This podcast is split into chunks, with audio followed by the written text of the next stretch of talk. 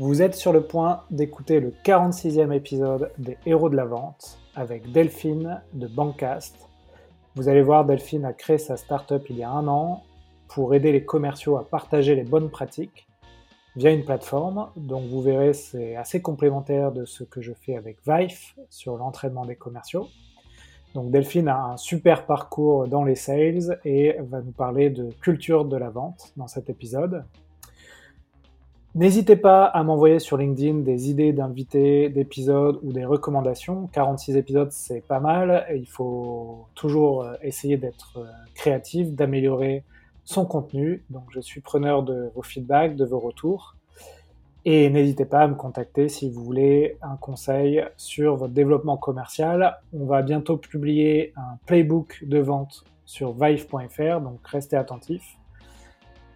En tout cas, je vous souhaite un super épisode avec Delphine. Bonjour à tous, bienvenue pour un nouvel épisode des Héros de la Vente. Aujourd'hui, j'accueille Delphine Borner de Bancas. Delphine, bonjour. Bonjour Alexandre. Alors Delphine, est-ce que tu peux euh, te présenter aux auditeurs et euh, présenter ton parcours et bien sûr euh, tes activités avec Bancas? Avec plaisir. Donc effectivement, je suis cofondatrice de Bancas, qui est une start-up de l'EdTech qu'on a créée avec mon associé Benjamin Arbeit et Florian aussi qui nous a rejoint pour le côté produit. Bancas, c'est un outil SaaS qui permet d'aider les managers à faire progresser leur équipe en continu, donc leur équipe commerciale.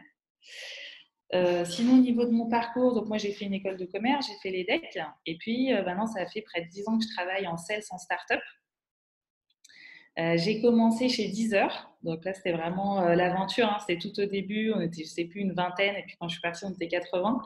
et on a, pour l'anecdote, décroché le premier pays international avec le VP Sales de l'époque, qui était l'Angleterre. D'ailleurs, Delphine, euh, tu, m'as dit effectivement en off que tu as travaillé chez Deezer. Je me, posais une question. Euh, les sales chez Deezer, ils démarchent, euh, ils démarchent quoi? Des, producteurs de musique des...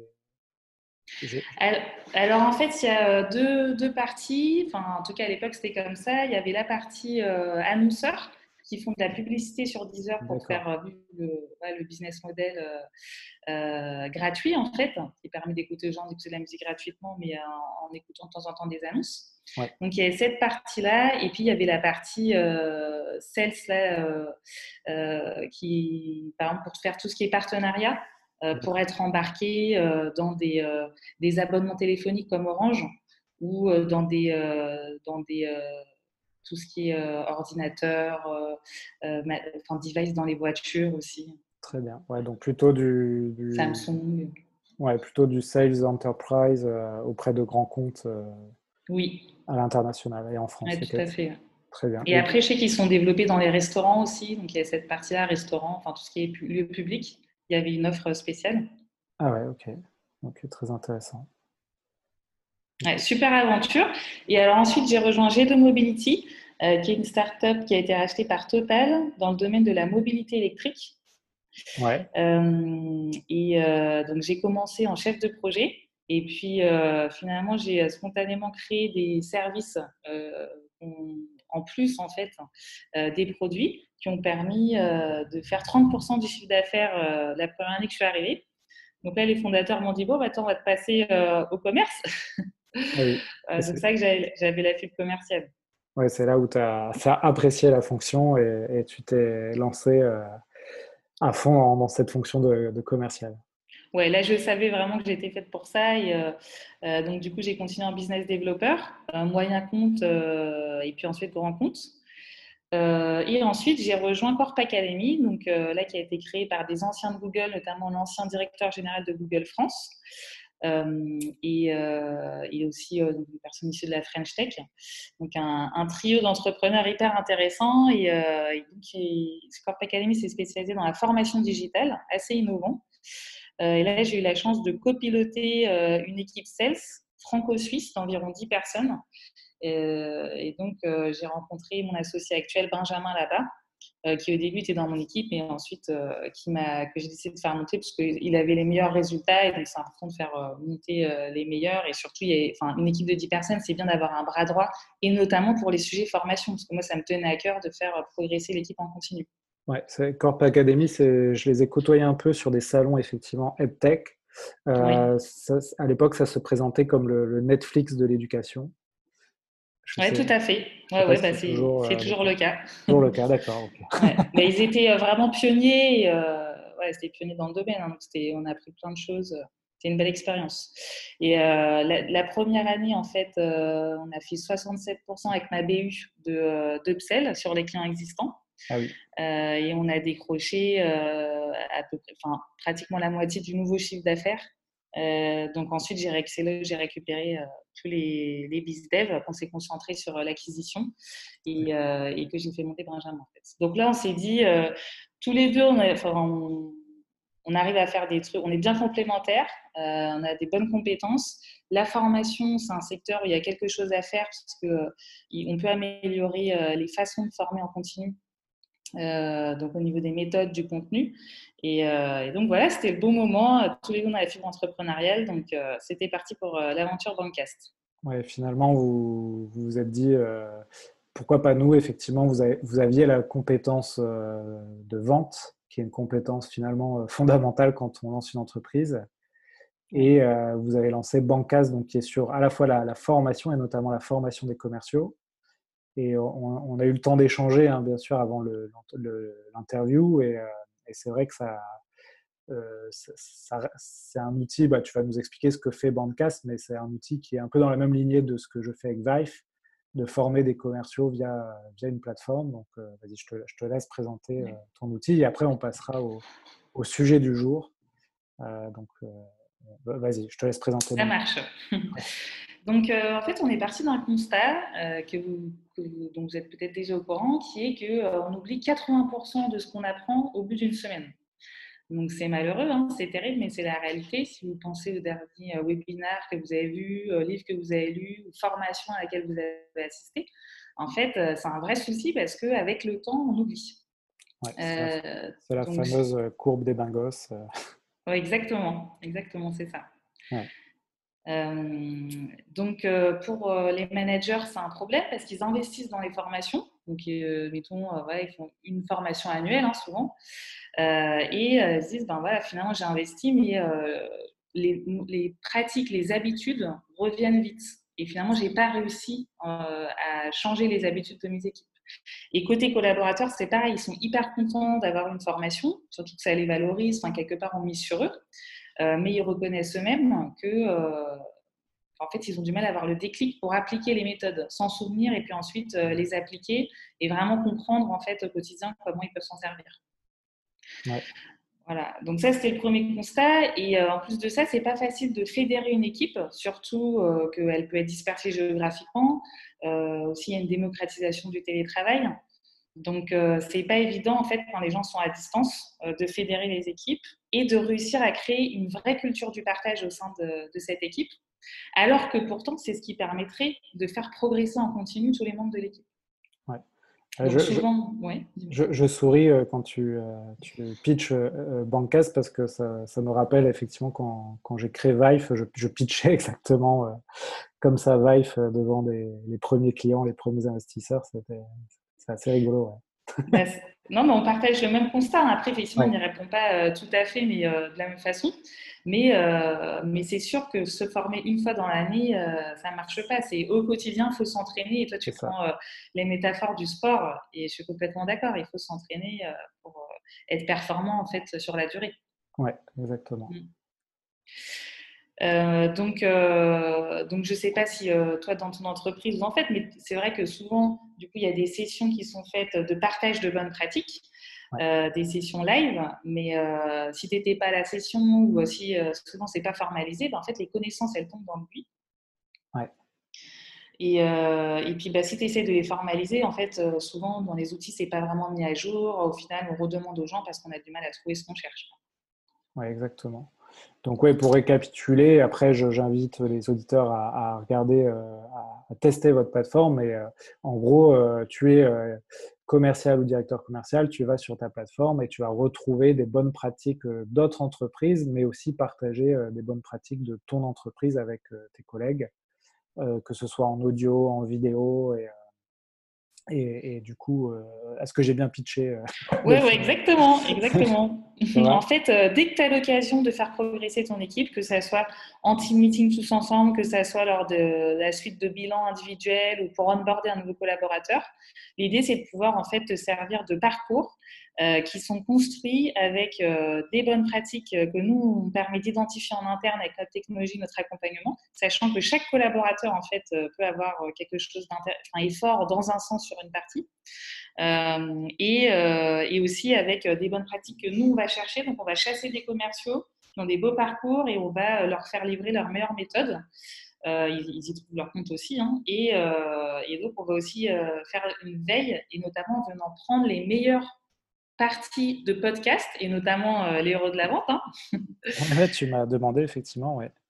Voilà, où euh, en fait on va, on, va prendre la meilleure partie et pouvoir la mettre, euh, mettre les 2-3 minutes où il va y avoir des tips euh, donc, c'est dans un format plus adapté à la vie professionnelle. Et euh, ça n'empêche pas d'écouter évidemment le podcast en entier parce que c'est super agréable. Mais tu vas aussi pouvoir euh, faire partager à tes équipes qui écoutaient peut-être pas forcément et les faire se, demander comment ils peuvent s'améliorer en les inspirant en fait avec des gens qui le font.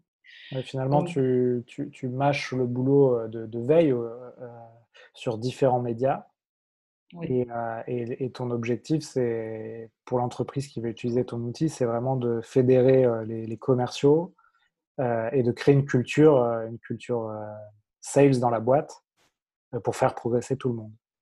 Voilà, exactement. Et du, coup, je me suis tendu une perche à moi-même pour introduire notre sujet du jour. Et toi, en fait, tu voulais nous parler justement de la culture de vente et notamment comment développer dans une entreprise sa culture de vente.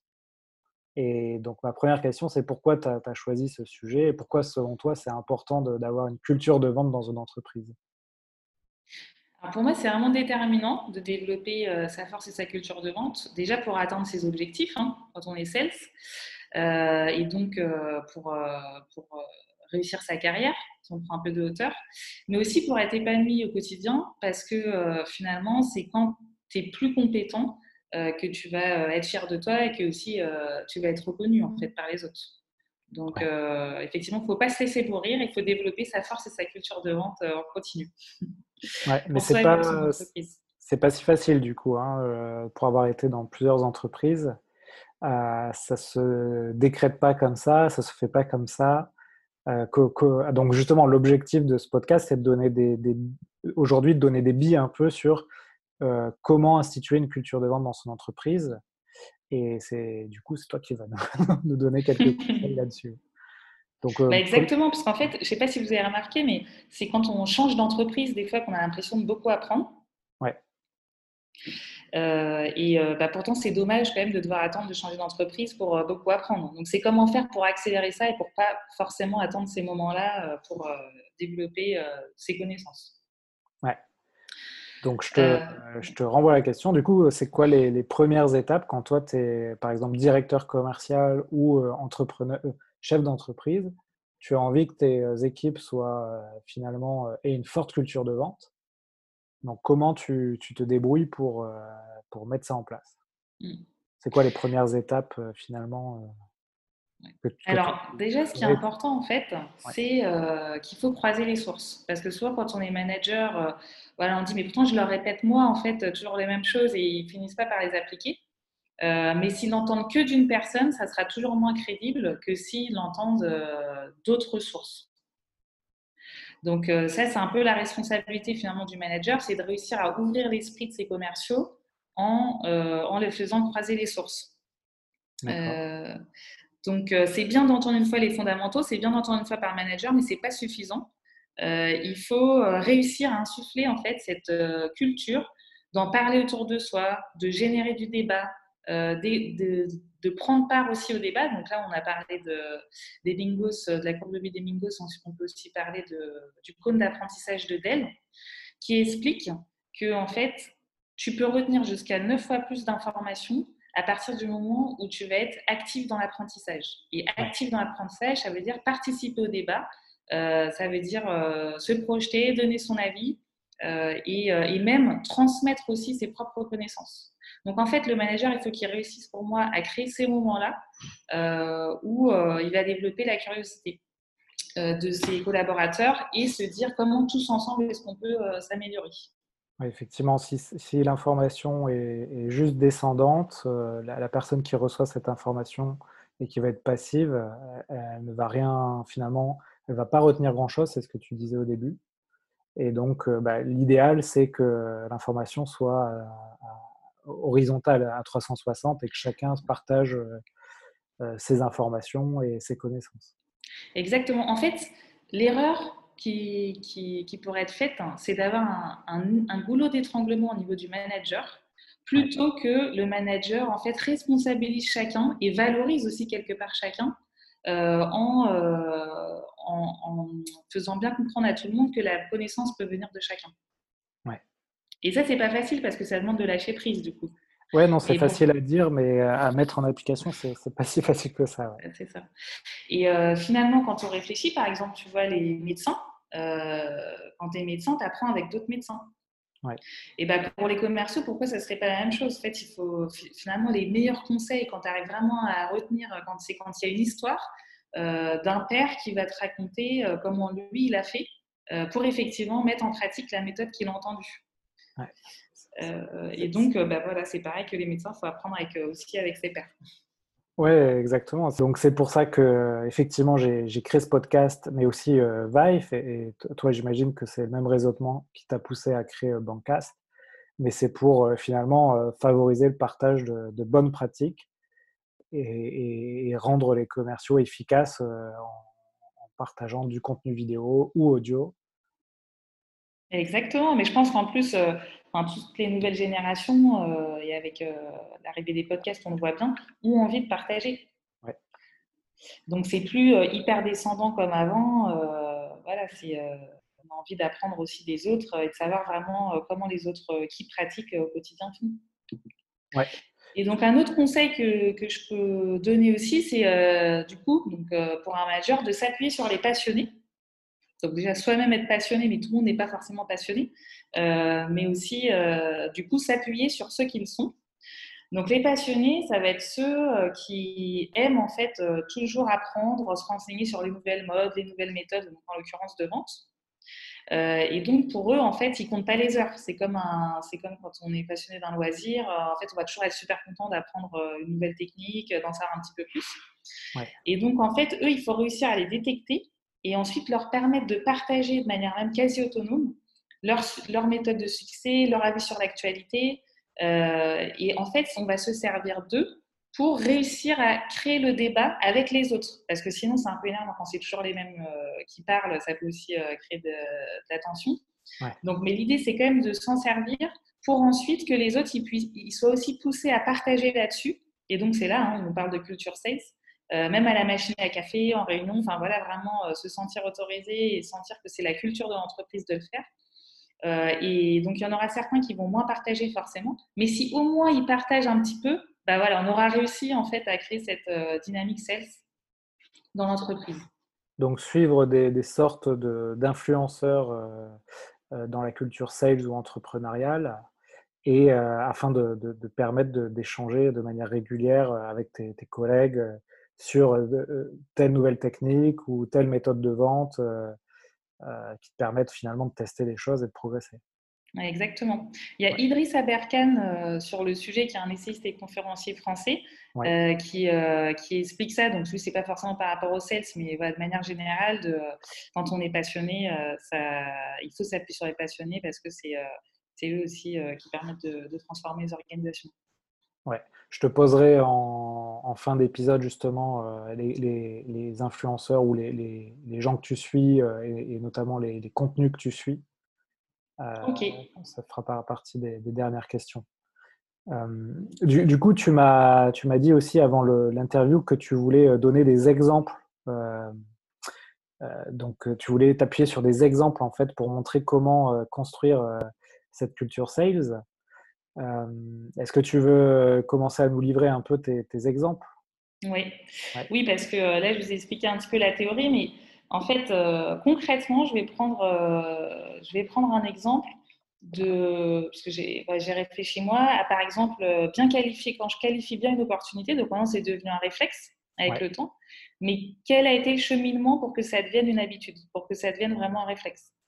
Donc voilà, on peut prendre ça. C'est intéressant parce que j'ai fait des épisodes effectivement sur ce sujet, mais, mais là, ce que tu vas faire, c'est nous expliquer le, ton cheminement pour que ça devienne euh, un réflexe. Exactement. Et ce qui permet aussi de développer sa culture sales euh, au passage. Donc, ouais. Double, double effet qui se coule. voilà. Donc, comme vous le savez, pour bien qualifier une opportunité, euh, il faut identifier le besoin. Donc, euh, où est-ce que l'interlocuteur en, est maintenant le point A et où est-ce qu'il veut aller, le point B, où est-ce qu'on l'emmène. mais il faut aussi bien voir s'il y a un budget d'allouer ou s'il va falloir le décrocher si, euh, s'il est, si est décisionnaire ou non, et puis quel est le timing. Donc euh, voilà, ça je pense que tout le monde a à peu près euh, ces bases-là. Donc moi, j'en ai entendu parler par exemple quand j'ai fait une formation CCS, Customer Centric Selling, où là en fait, l'approche est de dire qu'il faut s'assurer qu'on a bien un champion en face de soi donc, ce n'est pas juste quelqu'un qui est là pour faire de la veille, pour s'occuper, c'est quelqu'un euh, qui va euh, défendre le projet en interne. Euh, et donc, avec lui, on va identifier en fait la valeur qu'on lui apporte, mais surtout après, il va nous aider. et donc, il faut réussir à lui faire dire qui sont les personnes à convaincre en interne de cette valeur pour avoir un consensus sur la valeur. et puis ensuite, quelles sont les prochaines étapes? Donc, définir vraiment un calendrier euh, et vraiment, donc c'est euh, le calendrier. Donc, est-ce qu'on va faire un, test? Euh, avant de, signer un gros contrat Est-ce que on va devoir passer un contrat juridique? Est-ce qu'on va devoir passer, être en relation aussi avec l'équipe technique pour se faire valider? Donc voilà, donc vraiment se mettre d'accord avec lui en fait sur toutes ces étapes. Et si ça on oublie de le faire, et ben après, le projet n'avance pas aussi facilement que, que prévu. D'accord. Donc là, tu nous dis que as, suite à une formation, tu as pu euh, mettre euh, tes idées en place euh, avec déjà une première méthode de vente. Voilà. Ça, c'était la première étape. Exactement. Mais après, encore faut-il s'en souvenir et puis que ça devienne un réflexe. Et à cette étape-là, c'était peut-être pas forcément encore le cas. Et donc là, je vais vous donner un, autre exemple. Donc, c'est une interview d'Alexandre Gutmann. Donc, une interview qu'on a fait sur Bancast. Euh, qui est directeur euh, commercial chez SHL, euh, ex-Gartner, Oracle, donc très beau parcours, et qui a réussi à avoir un taux de transfo de 50% de, de ses opportunités. Et donc lui, il explique en fait que donc, on, on, peut avoir un souci qui est d'être gentil, de nature gentille, donc qui est plutôt une qualité. Mais le problème, c'est que du coup, on va passer du temps avec les gens aussi qui sont gentils, naturellement, parce qu'on a l'impression qu'on s'entend bien et que c'est ce qui va le plus closer. Mais en fait, ce n'est pas forcément le cas. Et on peut euh, passer à côté euh, de projets qui ont beaucoup plus de chances de closer, euh, alors que la personne était peut-être un petit peu moins, paraissait peut-être un petit peu moins gentille, entre guillemets. Voilà, donc en fait, il faut impérativement vérifier, c'est ce qu'il raconte dans l'interview, le budget, s'il y a déjà un budget alloué et s'il n'est pas déjà alloué, bah, est-ce que euh, cette personne elle est capable d'aller chercher le budget et c'est quoi le plan d'action pour aller le chercher concrètement? Euh, Est-ce que euh, c'est le décisionnaire ou est-ce qu'il est capable, du coup, qui est le décisionnaire? Est-ce qu'il est capable d'influencer lui ce décisionnaire? Et puis surtout, est-ce qu'il y a une deadline? Et donc, si ces trois points sont pas réunis, du coup, c'est pas c'est pas prio. D'accord. Donc là, en gros, suite à ta formation, tu as, as, recueilli cette interview qui t'a confirmé déjà ce que tu avais appris, mais en plus, euh, tu as euh, donné encore d'autres tips pour euh, aller plus loin et notamment de ne pas t'arrêter, peut-être de ne, pas trop sélectionner les, tes prospects ou tes interlocuteurs? Sur finalement le, le, feeling que tu as avec eux, mais vraiment sur des faits objectifs. Exactement. Et lui, va, donc, j'ai entendu aussi, grâce à ces interviews, parler d'outils qui permettent de traquer euh, l'ouverture de doc. Donc, c'est-à-dire que euh, tu finis ton rendez-vous et ton prospect te dit bah, Tiens, d'ailleurs, vous allez m'envoyer une présentation, euh, et comme ça, oui, je vais regarder, puis je vais essayer de convaincre en interne. Et au final, bah, ça se trouve, la présentation, elle n'est pas du tout ouverte. Mais ça, tu n'en sais rien. Donc, toi, après, il te demande d'autres trucs, tu continues à envoyer, puis en fait, bon, c'est juste faire de la veille, mais il passe que de 10 euh, secondes sur, euh, sur, euh, sur la présentation, il la regarde pas, pas plus d'une fois. Enfin, voilà. Et donc, en fait, le fait de pouvoir quand même savoir si ce que tu envoies euh, c'est vraiment utilisé, bah, c'est un énorme indicateur sur est-ce que c'est Est-ce qu'effectivement, ça va être un deal qui va closer? Et donc, moi, maintenant, je le fais systématiquement. Et effectivement, en fait, tous les deals qui sont, où les, docs sont les plus ouverts, c'est les deals qui closent le plus. Et maintenant, je ne pourrais plus m'en passer. Donc, ouais, tu as plusieurs solutions hein, technologiques qui te permettent de faire ça. J'avais reçu dans le podcast Sylvain Tillion qui, a, qui, a, fondé Tilki, oui. qui permet de faire ça. Tu, tu en connais d'autres des outils Je sais euh, oui, donc bah, justement, Alexandre euh, Gluckman, il, citait Tilki aussi, c'est comme ça que j'avais connu. Mais après, euh, donc moi, je, on fait partie d'un club qui s'appelle les dirigeants commerciaux de France. Et effectivement, en échangeant avec les autres directeurs, donc j'ai entendu parler de Ted Chancel, qui fait aussi partie de ce groupe, et qui permet aussi d'être alerté. Donc ça permet en fait de créer des présentations qui sont beaucoup plus modernes d'ailleurs que les PowerPoint. Hein, ça te fait un peu oublier après les PowerPoint, et surtout d'avoir tout un suivi. Euh, de l'envoyer plus facilement à tes prospects et ensuite euh, de recevoir des alertes euh, quand c'est ouvert. Ouais. donc après, j'ai discuté, là on a mis en place HubSpot chez nous. j'ai discuté avec mon associé qui m'a dit qu'il y avait aussi une, petite fonctionnalité qu'on pouvait utiliser sur, sur le tracking. Donc voilà, après, c'est pas l'outil, il existe plein d'outils, mais en tout cas, dans la vente moderne, il faut savoir où on en est. Et du coup, c'est un état d'esprit, il faut voilà, il faut euh, effectivement utiliser ce genre d'outils. Enfin, c'est mon point de vue en tout cas. Oui, bien sûr, ouais, bien sûr. Mm. Non, mais c'est très, euh, c'est, très euh, utile et même sur des mails, hein, avoir des, des, indicateurs si tes mails ont été lus, relus, etc. C'est, c'est vraiment utile pour relancer notamment tes interlocuteurs. Oui, tout à fait. Donc ensuite, euh, sur ton exemple 1 de qualification d'opportunité, on voit que effectivement tu, ta réflexion chemine et tu, tu, commences à finalement dans tes rendez-vous, tes interviews, avoir des rappels sur cette méthode de vente. Est-ce que, est que tu as d'autres étapes euh, dans ce cheminement? Alors là, je vous donne euh, quelques exemples. En fait, euh, il y a eu plein d'occasions, je pense, hein, dans ma... ces dix dernières années où euh, j'en ai entendu parler. Et puis, effectivement, mais là, je vous donne les plus récents que j'ai en tête. Et ce qui permet aussi d'entretenir le réflexe. Parce qu'en fait, si on n'en réentend pas parler, bah, c'est vrai qu'on peut des fois oublier de, demander le budget, de demander les, prochaines dates.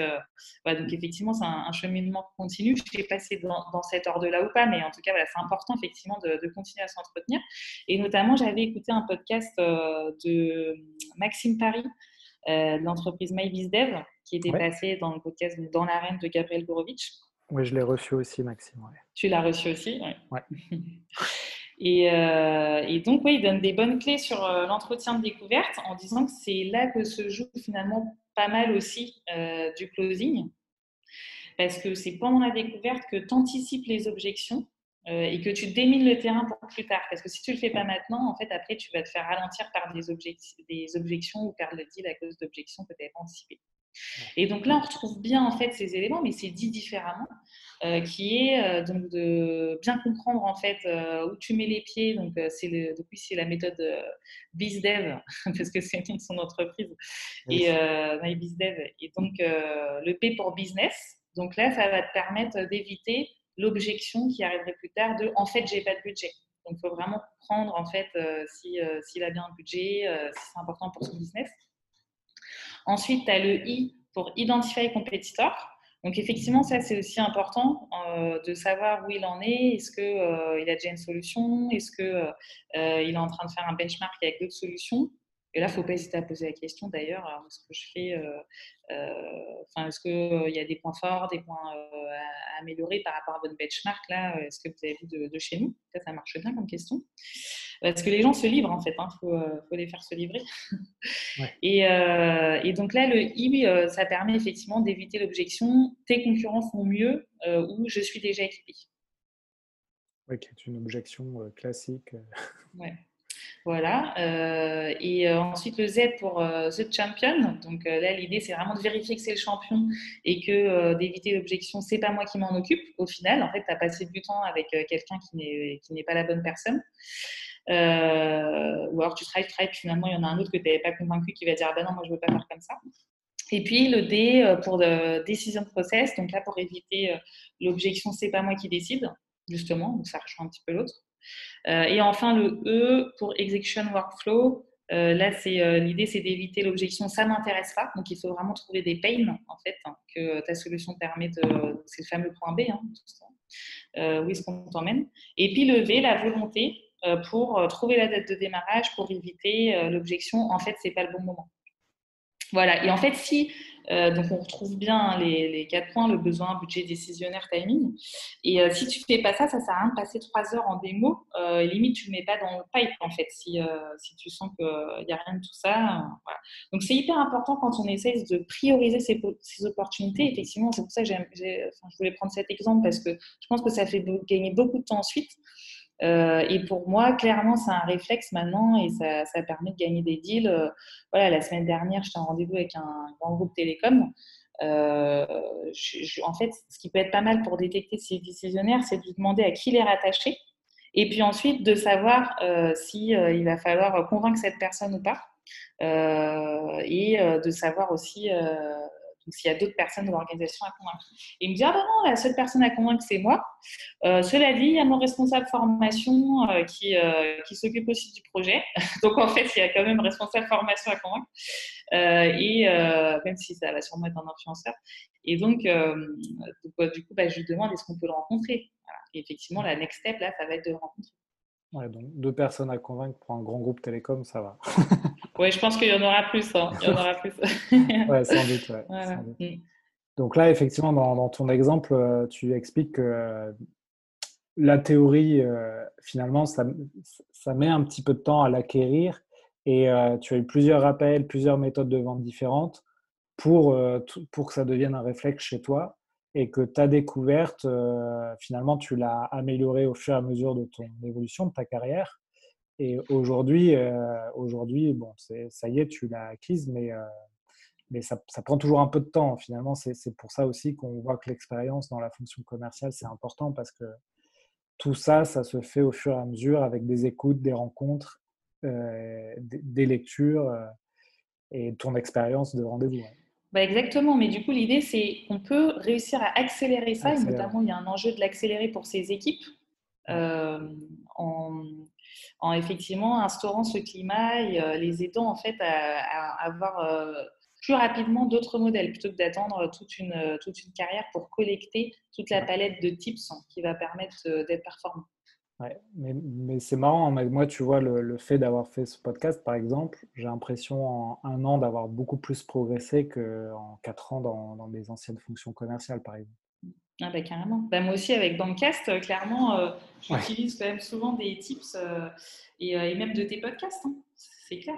Mm. Ouais, donc c'est une bonne. Bon, après, c'est vrai que l'entrepreneuriat te fait aussi beaucoup progresser parce que tu es, sur tous ces sujets. Oui, je suis d'accord. Ouais.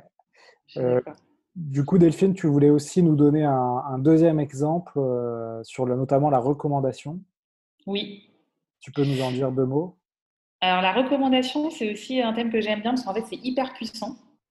Et euh, moi, tu vois, dans une de mes précédentes boîtes, on se demandait en équipe justement, tiens, est-ce qu'on est, qu'on n'utiliserait pas davantage la recommandation pour acquérir des nouveaux clients? Et donc, euh, ben, avec toutes les personnes autour de la table, on s'était dit, euh, on, a qu'à essayer une offre de parrainage. Et en fait, je me rends compte maintenant avec le recul qu'on était hyper limité parce que c'est comme ça, quoi. Tu es limité par ta culture d'entreprise euh, et ce que tu as déjà testé les uns et les autres autour de ta table dans, l'entreprise. Et, et, en fait, il y a plein d'autres façons que demander à ses clients existants de, une recommandation pour se faire recommander. Ouais. Voilà. Et donc, euh, donc c'est là où c'est intéressant euh, de s'ouvrir un petit peu à toutes les méthodes qu'il y a. Par exemple, on a fait un workshop collaboratif où on met euh, plusieurs des pairs, en fait, là en l'occurrence des directeurs commerciaux, et qui expliquaient comment eux, ils utilisaient en fait la recommandation. Et donc, il y en a un, Damien, top directeur commercial de la société Advance, qui m'expliquait que lui, dès le premier rendez-vous en fait avec son prospect, il n'hésite pas, et il encourage aussi ses équipes à le faire du coup, à demander à la fin une, mise en relation. Même si la personne euh, n'est pas encore cliente, en fait, tu peux quand même obtenir euh, une mise en relation par exemple, en disant, nous, on s'installe dans la région, parce que là, en l'occurrence, il ouvrir des nouveaux bureaux, et donc je cherche à mieux connaître l'écosystème. et est-ce que vous auriez des personnes qui font le même métier que vous, dans le même secteur que vous, de façon à ce que je puisse mieux connaître justement cet écosystème et, en fait, la personne est super contente parce qu'elle se sent valorisée, puisqu'elle fait partie de cet écosystème qu'elle connaît. Et après, finalement, les gens, ils sont contents de rendre service. Et puis alors là, avec une petite touche d'humour, il dit euh, Bon, bah, si vous êtes d'accord, du coup, est-ce que comme il nous reste un petit peu de temps en fin de rendez-vous, vous pourriez faire le mail tout de suite et mettre en copie, comme ça, c'est fait. Voilà, et il obtient comme ça sa mise en relation. Et alors là, les taux de transfo euh, pour l'acquisition de rendez-vous, donc euh, il dit 8 à 9 fois sur 10, en fait, j'ai mon rendez-vous. Donc il le fait tout le temps. Et ouais, c'est vrai que on te le dit souvent hein, dans les formations commerciales, recommandations, etc. Et au début, au début, en fait, tu, tu oublies c'est-à-dire tu oublies de, demander une recommandation à, la fin des rendez-vous. Et, d'où l'intérêt de s'entraîner, où nous, par exemple, tu vois, chez Vive, on, enregistre les, appels ou les rendez-vous, et on, voit en fait que les recommandations euh, sont faites ou ne sont pas faites ou bien faites. Et en fait, au, fur et à mesure de revoir, de revoir tes vidéos, tes vidéos, au final, ça, ça va devenir un réflexe. Et à la fin, tu, tu te retrouves, bon, ça c'est un peu mon, je sais pas si c'est un défaut, une qualité, mais tu te retrouves en, en soirée à finalement à demander euh, aux gens ce qu'ils font comme boulot et à, et à tout moment de leur dire ah, tu pourrais me mettre en relation euh, avec ben quelqu'un. oui, mais il faut. Mais les gens, ils sont contents de le faire. Et euh, ils, sont, ils sont contents de le faire. Et en fait, c'est vraiment la notion au-delà d'être. Parce qu'on dit souvent, il faut conseiller son client. Mais au-delà de conseiller, c'est aussi euh, être dans la co-construction, être vraiment business partner et euh, être sur un pied d'égalité avec son, client. Enfin, on est... En fait, l'idée, c'est de s'entraider. Et donc, euh, si tu arrives à pas être trop dans cette relation hyper hiérarchique, fournisseur-client, mais que tu arrives finalement à créer une vraie relation où tu t'entraides, et ben en fait, la personne en face, en l'occurrence le client, il préfère aussi. Hein. Ouais, ça rejoint le fameux pay it forward de la Silicon Valley où on te dit d'être bienveillant avec les gens qui te demandent de, conseils ou de l'aide et de ne pas hésiter à, donner. Et puis, ça va, le karma va faire que souvent les gens vont te le rendre décuplé. Ah bah, je suis tout à fait d'accord. Et c'est pour ça aussi, d'ailleurs, je fais dire, ça marche dans les deux sens. Mmh. Oui, c'est ça. Euh, donc euh, voilà, j'avais entendu ça aussi à une formation Booster Academy que j'avais faite, euh, où j'avais entendu que 87% des acheteurs ont une bonne image des personnes qui leur, des vendeurs qui leur sont recommandés de leur réseau. Très bien, bah, Booster, effectivement, on a accueilli Evelyne dans le podcast aussi, la fondatrice de Booster. Donc ça leur fera plaisir que tu les, les cites. oui, bah oui, mais c'est parce que D'ailleurs, j'avais écouté euh, des petites vidéos, parce qu'elle a fait toute une série de petites vidéos, euh, qui fait partie aussi, ouais, comment développer sa culture de vente. Donc, c'est une bonne, euh, des bonnes vidéos qu'ils ont fait pour, progresser. Sur YouTube, c'est ça? Ouais, sur YouTube, oui, ouais, je... crois. Oui, je avec le et qui a contribué à une époque à développer ma culture sales. Et ouais, ouais bien sûr. C'est vrai que sur YouTube aussi, on parle beaucoup de podcasts, mais sur YouTube, il y a beaucoup de choses.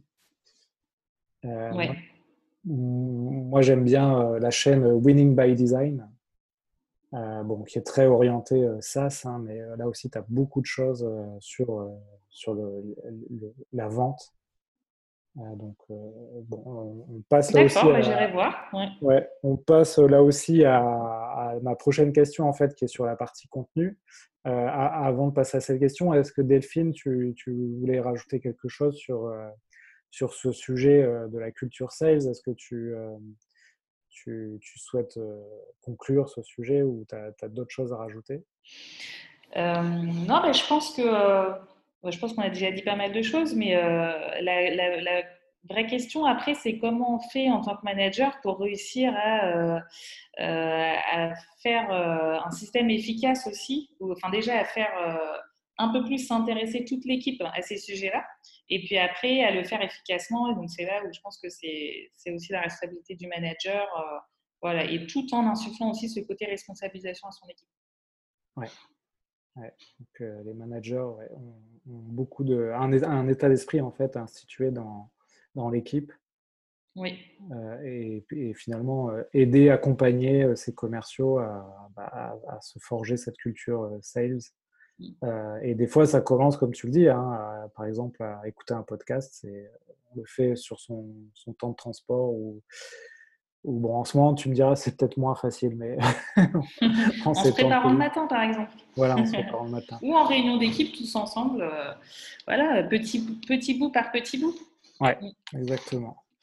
Donc justement, ça me tend la perche pour te poser la question. Toi, c'est quoi les, contenus aujourd'hui que tu, que tu analyses, que tu écoutes ou que tu regardes euh, sur la, vente? Est-ce que tu as des choses à partager euh, aux auditeurs? Alors, bah, en termes de podcast, moi j'aime bien écouter les podcasts effectivement sur le temps de trajet ou le matin. J'écoute bah, le tien déjà, évidemment.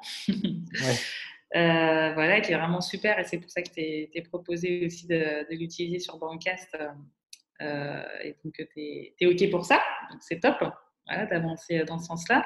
Il y a aussi The Sales Game d'Elric Legloire. Alors, il a arrêté, mais voilà, il y a plein d'épisodes qui sont hyper intéressants. Qui aussi, il a arrêté, mais il fait une newsletter, euh, pareil, qui est très intéressante euh, si, vous souhaitez vous abonner. Ouais, super newsletter et puis aussi euh, un nouveau projet avec plein de petites vidéos ah oui. où chacun explique enfin, sur son métier. On va en savoir plus parce que ça commence, mais à suivre en tout cas, à faire à suivre. Ouais. voilà, après, donc, dans l'arène de Gabriel Gorovitch et Grossmaker. Voilà, pour les, il y a aussi euh, Yann Leonardi que j'aime bien sur le marketing. Voilà, ça m'ouvre un peu l'esprit aussi sur le, marketing. Oui, qui est pas mal, effectivement, aussi son, son métier. Ouais. Voilà. Euh, ensuite, euh, donc on a en livre, il y a un livre que j'ai bien aimé qui est Les 100 règles d'or du management de Richard Templar. Donc moi, ça a vraiment bien aidé. et notamment, l'idée, en fait, c'est que le rôle du manager, c'est de faire évoluer ses équipes aussi dans leur carrière. Donc, euh, quelque part, tu passes un peu un. enfin, c'est pas un deal, mais euh, tu essayes de comprendre quelles sont les aspirations de tes collaborateurs et ensuite, tu essayes de les aider à développer les compétences pour aller vers ce vers quoi ils veulent tendre. Et évidemment, les collaborateurs, ils sont beaucoup plus engagés euh, quand, quand tu les aides en fait à progresser dans leur, dans leur carrière.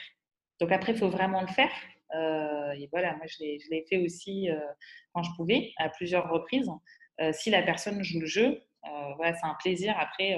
et finalement, ils sont hyper reconnaissants et continuent à te suivre après dans le, reste de tes expériences. Ouais, ben, d'ailleurs, je ne le connaissais pas, tu vois, ce bouquin, donc je vais, je vais me le procurer. Ça a l'air, ça a l'air intéressant. Ouais, on passe sur du management, ce qui, est, ce, qui est, pas mal aussi. Euh, en complément des bouquins de vente que je, que je lis euh, chaque semaine. C'est au niveau du contenu, tu as, d'autres choses? Euh, Oui, donc j'ai The Sales Acceleration Formula aussi que j'ai bien aimé. Euh, sur, notamment sur la partie onboarding euh, des collaborateurs. Ça, m'avait marqué. En fait, quand tu arrives dans une boîte et que tu es onboardé par une seule personne qui est ton mentor, voilà, il y a des entreprises qui font ça. Le problème, c'est que tu peux te comparer du coup à cette personne alors que vous n'avez pas forcément les mêmes points forts. Et du coup, si toi, tu n'es pas aussi bon que lui dans, dans, le point fort que lui a, tu vas te rabaisser, tu vas dire, voilà, oh mais j'y arriverai jamais.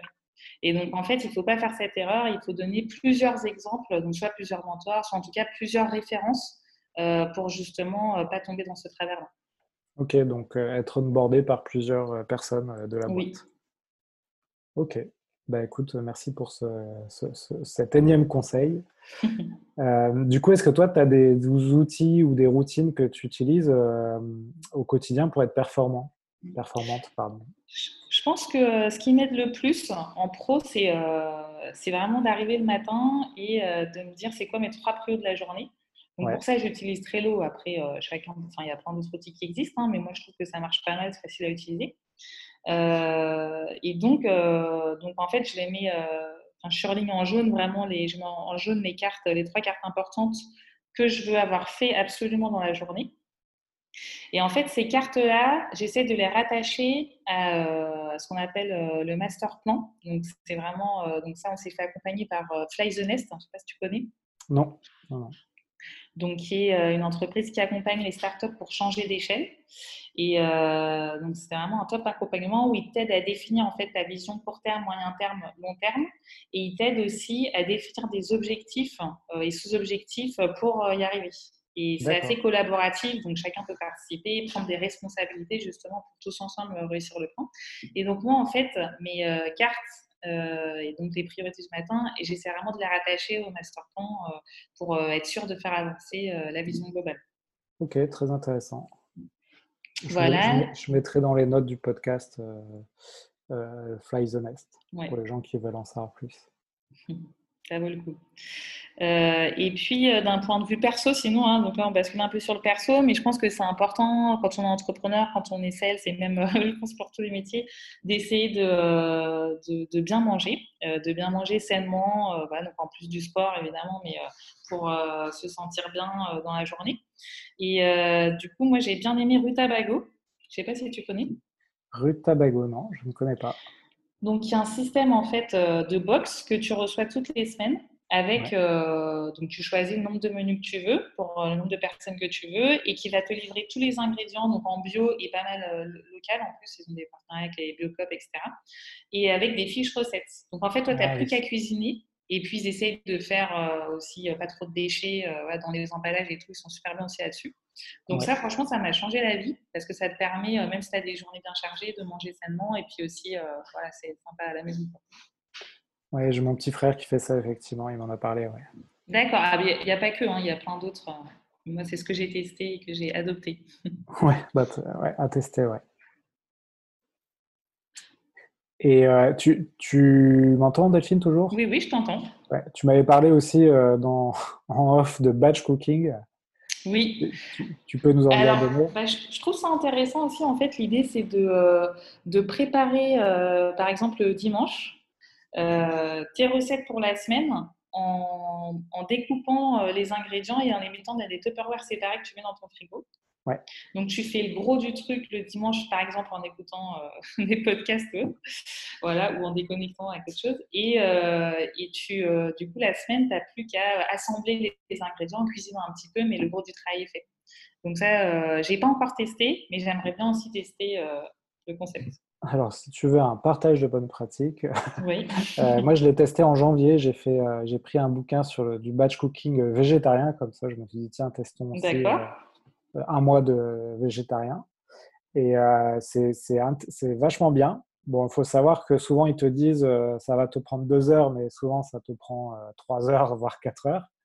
Donc, il faut quand même être prêt à consacrer une matinée ou une après-midi à, à la cuisine. Par contre, c'est vrai, une fois que c'est fait, euh, toute la semaine, bah, tu as à manger dans le frigo. Euh, et en général, tu as beaucoup à manger. Donc, euh, c'est pas mal du tout. Mais tu vois, j'ai tenu un mois, j'ai réussi le, truc. Et après, bon, je ne l'ai pas, pas fait dans le, la longueur. Mais une fois de temps en temps, c'est pas mal. Ouais. Tu, tu, vois, une fois par mois, tu, tu te consacres une après-midi à faire manger. Et puis toute la semaine, tu as, ta nourriture qui est faite. C'est c'est pas mal. Mais moi, je trouve que ce qui est intéressant aussi, de toute façon, euh, c'est tester des nouvelles choses, de sortir un peu de sa zone de confort. Euh, voilà, et ça permet aussi de développer son agilité, donc dans sa vie pro comme dans sa vie euh, perso. Et le batch cooking, voilà, ça en fait partie. Et, après, tu as plein de trucs. Tu peux faire des stages de théâtre, un cours de dessin, mais en tout cas, essayer de sortir un peu de sa zone de confort. je trouve que ça permet aussi de, de s'améliorer, même si tu continues pas à faire toujours la même chose. En fait. Ouais, je suis bien d'accord. Moi, j'ai ce truc des passions éphémères, c'est-à-dire je me lance dans des, des, passions qui vont durer un mois et puis après, je, je change. oui, mais par exemple, moi, j'ai eu mon époque euh, Miracle Morning. Je sais pas si ah oui. Parler.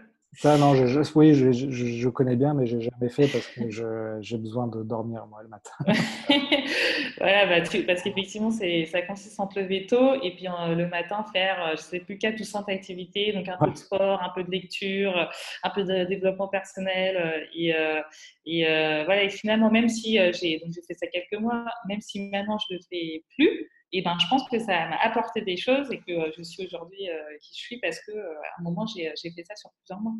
Ah toujours intéressant, même s'il y a des choses qui ne s'entrent pas dans la durée, ça apporte quand même. Ouais. Bon, bah, très bien, Delphine, merci pour ces petits conseils de développement personnel. Est-ce qu'on va passer aux deux dernières questions Est-ce que tu, tu peux rapidement nous raconter une vente qui t'a marqué dans ta carrière et qui t'a fait progresser? Alors, je vais vous raconter une vente que j'ai faite sur un client du secteur cosmétique qui est à Toulouse, qui est dans ton coin. Ah ouais, ok. voilà, quand j'étais chez G2 Mobility. Et euh, voilà, quand j'ai réfléchi à quelle vente j'allais raconter, je me suis dit que c'était marrant parce que c'est euh, une sorte de repêchage, cette vente. Alors, normalement, il ne faudrait pas en arriver là parce que normalement, justement, tu n'as pas besoin d'aller repêcher les affaires. Si tu as tout bien fait, voilà, tu n'as pas besoin de repêcher. Mais en même temps, c'est un apprentissage. Je trouve ça pas mal aussi de, vous en parler. Donc, j'ai été référencée dans un cahier des charges, justement grâce à de la recommandation. Euh, euh, et, donc, en fait, c'était des entreprises qui me consultaient pour, euh, acheter mes produits pour le revendre ensuite au client. Parce que le client était OK pour, pour avoir ce produit dans son, dans son cahier des charges grâce à cette recommandation. Donc, j'étais hyper contente et je m'étais dit, bon, ben voilà, je m'étais juste assurée que toutes les entreprises qui répondent me consultent bien. Mais je m'étais dit, c'est fait, la commande va tomber. Bon, j'avais quand même mis des petites alertes par rapport au timing pour vérifier. Et donc, à un moment, je vois que la commande, euh, donc grâce à cette aide, tombe pas et j'appelle euh, le maître d'heure en disant ben, comment ça se fait euh, que j'ai toujours pas eu la commande. il me dit ah ben non, mais finalement, c'est sorti du cahier des charges, c'est un projet à part parce qu'en fait, a un concurrent local qui est venu voir le client final et qui lui a proposé de plutôt faire son installation parce qu'il était spécialisé dans ça. Donc là, je me suis dit, euh, bah non, euh, je suis vraiment dégoûtée. Moi, je voulais vraiment que, enfin, je m'attendais à ce qu'elle tombe. Donc, je ne vais pas me laisser faire. Et du coup, euh, j'ai directement contacté le client final, ce qui est quand même hein, le mieux quand on peut. Et je suis allée le voir à Toulouse. Et, et donc, bon, déjà, j'ai créé du lien, ce qui est quand même important. Et j'ai aussi fait un peu, je lui ai un peu mis le doute, mais pour son bien. Hein. donc, ça, c'est une approche qui fonctionne plutôt bien, qui est de, pour tous vos projets, qui est de dire, finalement, à quoi est-ce qu'il faut que vous pensiez quand vous avez la responsabilité de faire euh, ce type de projet qui vous a été confié? D'accord. Et, euh, et, donc moi, je savais que euh, notamment, il faut penser à ce que donc, le produit soit évolutif, là, dans mon cas. C'est-à-dire qu'un jour, euh, il pourra changer de système euh, de, pilotage. C'est des bornes de recherche pour véhicules électriques. je ne vais pas trop rentrer dans les détails, mais en tout cas, je vais mis tout là-dessus. Et il, s'est dit, ah bah oui, effectivement, c'est peut-être un point en fait que je devrais vérifier si c'est un point important. Et donc, il a carrément fait un tableau comparatif où il a repris tous les points, dont celui-là, et il m'a montré avec les avantages et les inconvénients, et qu'il a réalisé qu'effectivement, en fait, il y a quand même un risque que euh, ça ne soit pas évolutif. Et donc, finalement, j'ai quand même gagné euh, ce deal puisqu'il a pris euh, nos, produits. donc, tu as utilisé euh, le biais cognitif de, de la, comment on appelle ça, de, le, de, la peur de, perdre quelque chose, le biais cognitif de la perte, et qui, qui est assez fort dans la vente. Hein. oui. tout à fait. Mm. Ouais. Et donc, en quelques mots, ton apprentissage de cette expérience, c'était quoi? Il ne faut pas se reposer sur, euh, sur ses lauriers. Là, c'est pas parce que j'étais euh, référencée que forcément ça allait aller jusqu'au bout. Il faut toujours en fait donner des news pour euh, être sûr d'avoir le dernier mot et que ce soit pas un concurrent en fait qui est le dernier mot. Parce que quand on n'a pas de son, pas de lumière, quand on donne pas de nuit, en fait, il peut se passer tout un autre scénario qu'on ne soupçonne pas. voilà, donc important de, de vraiment garder, garder, le lien tout au long du cycle de vente. Ouais, ça c'est souvent, hein, je pense, dans beaucoup d'affaires de, ou de, de deals, c'est souvent euh, euh, quelque chose qui pêche les commerciaux, effectivement, c'est d'oublier de, bah, de, faire la petite relance qui va bien, ou les relances, souvent on dit que la vente, c'est souvent euh, une dizaine d'actions, donc de relance pour arriver au deal, et c'est souvent ce qui pêche chez la majorité des commerciaux. Hein. Oui, tout à fait. Ok, ok, merci Delphine. Bah, dernière question, hein. si tu pouvais inviter euh, quelqu'un sur ce podcast, tu, tu, tu inviterais qui? Hmm, Alors, je pourrais te conseiller euh, Alexandre Gluckman, dont je t'ai parlé tout à l'heure. Oui. voilà, parce que euh, donc, oui, il moi, il m'a vraiment inspiré, notamment aussi sur toute la partie challenge, savoir challenger son client. Euh, et le fait que les points forts finalement que toi tu proposes, les points forts que tu connais de ta boîte, euh, ça doit être aligné avec euh, le besoin du client, avec le projet du client. Et sinon, voilà, si tu vois que ça perd l'ambition, si tu vois qu'il y a une décorrélation, soit tu arrives à faire changer le, projet de ton client pour son bien, hein, toujours, soit s'il n'y a pas cette corrélation, ben, en fait, c'est pas la peine. Euh, voilà, et ça, ça m'a beaucoup servi. De mes derniers deals, notamment, euh, je chantais que le projet perdait d'ambition, qu'il y avait une décorrélation. J'ai préféré dire, bah, peut-être que c'est pas la peine, en fait, euh, qu'on continue, parce que j'ai l'impression que ça ne plaît plus autant que ce qu'on s'était dit au début, que c'est plus aussi pertinent que ce qu'on s'était dit. Là, le projet est un peu en train de changer, ça s'éloignait, nous, de nos points forts. Et puis, la personne peut se me dire, non, non, mais en fait, ça a du sens, et effectivement, c'est pas ce que je voulais dire. Enfin, je t'ai laissé des mauvais signaux, mais en fait, j'ai vraiment envie qu'on fasse ce projet. Voilà, et finalement, ça a regagné en ambition, on l'a refait. Donc voilà, typiquement, c'est un, conseil qui m'a inspiré. Je pense qu'il peut être intéressant à interviewer. Ok, bah écoute, tu vois, j'utilise en fin d'interview la, recommandation. Exactement, ouais. ça, devient, raison. ça devient un automatisme. Du coup, je proposerai à Alexandre de passer dans le podcast si ça l'intéresse. En tout cas, ben, Delphine, merci beaucoup pour ta dispo. On a, on a eu quelques soucis techniques pour enregistrer ce podcast, mais on a, on a finalement réussi. et je crois que les outils de, podcast et de visio en cette fin du mois d'août sont un peu fatigués. C'est ça. Ben, écoute, on, te souhaite du, coup une bonne, une bonne aventure avec euh, Bankcast. Euh, je pense qu'on va faire des choses euh, ensemble prochainement. Hein, donc, restez, restez rester en ligne euh, sur, sur nos news. Euh, je te souhaite plein de bonnes choses, Delphine, et, euh, surtout une bonne rentrée avec Bankcast en septembre. Ben merci, pareil pour toi, plein de bonnes choses pour les héros de la vente, pour Vive, et puis bonne vente à tous. Ouais, bonne vente à tous et à très bientôt alors. À bientôt. Voilà, cet épisode des héros de la vente est fini. J'espère que ça vous a plu. Si vous voulez continuer à apprendre sur le thème de la vente, vous pouvez consulter gratuitement du contenu sur mon site web vive.fr. Vous y trouverez des e-books à télécharger en accès libre. N'hésitez pas aussi à me contacter sur LinkedIn pour me proposer des sujets ou des idées d'interview, ou simplement si vous avez des questions ou un feedback à me donner. Enfin, afin que ce podcast se fasse connaître, vous pouvez le noter 5 sur 5 sur iTunes pour que je puisse monter dans les classements c'est vraiment important. Merci et à la prochaine